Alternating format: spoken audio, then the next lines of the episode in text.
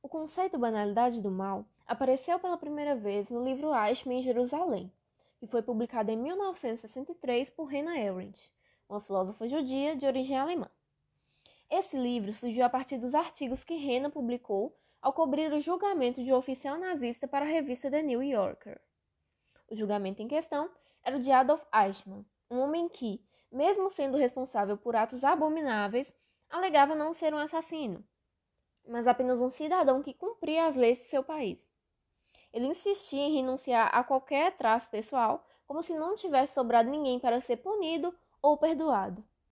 A banalidade do mal surgiu quando, diante do julgamento do criminoso, Renan decidiu analisar filosoficamente a situação.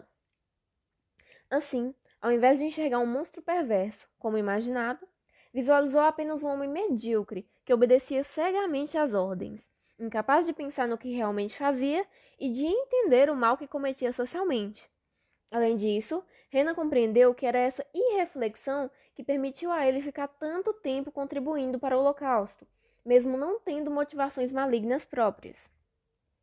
Essa ausência de culpa por fazer parte de um sistema racionalizado e a obediência cega às leis caracterizam o que a filósofa definiu como a banalidade do mal.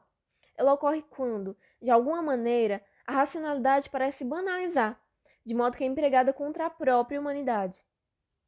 Para melhor entendimento, observemos esse fenômeno no caso mencionado anteriormente. Eichmann fazia parte do nazismo, porém tratava o assassinato de forma burocrática, abdicando totalmente da característica que mais define o homem como tal, a de conseguir pensar.